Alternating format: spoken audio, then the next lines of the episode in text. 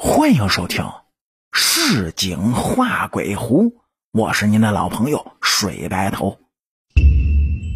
今天这期故事呢，咱们要来讲一下堕胎婴灵的故事。说是这婴灵呢，是人工流产、胎死腹中，或者是出生不久即夭折的婴儿灵魂。婴灵。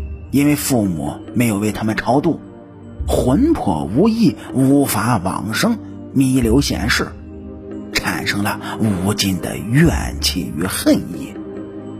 故此，循着血缘的磁场密码找到亲人，纠缠作祟，造成父母兄弟姐妹的伤害、意外，对父母的运势呢有着非常大的消极影响。说现在的社会啊，因为各类的原因，很多人都不把流产当回事儿。现代医学的发达呢，也让流产变得是越来越轻松。不仅无痛人流，还有什么可视无痛人流，所以堕胎的婴灵也就是越来越多。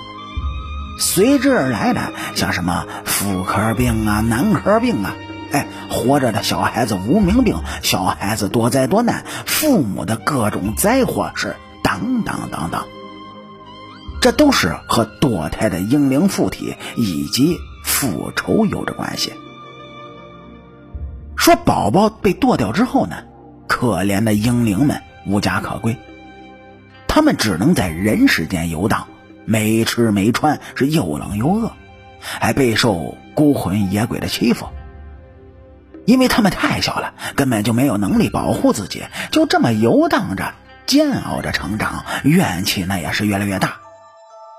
他们呢会找到自己的父母，日夜依附在父母的身边，进而啊有所要求，寻求父母的呵护和温暖。但我们自己并不知道有这么档子事儿啊，哎，但问题呢也慢慢的出现了。他们因为长久的得不到父母的补偿，便产生了怨气，在家中搞破坏。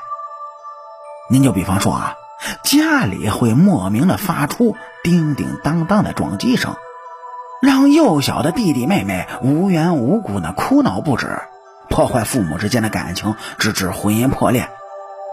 另外，婴灵最容易阻挡父母的财运，也阻碍父母事业上的发展。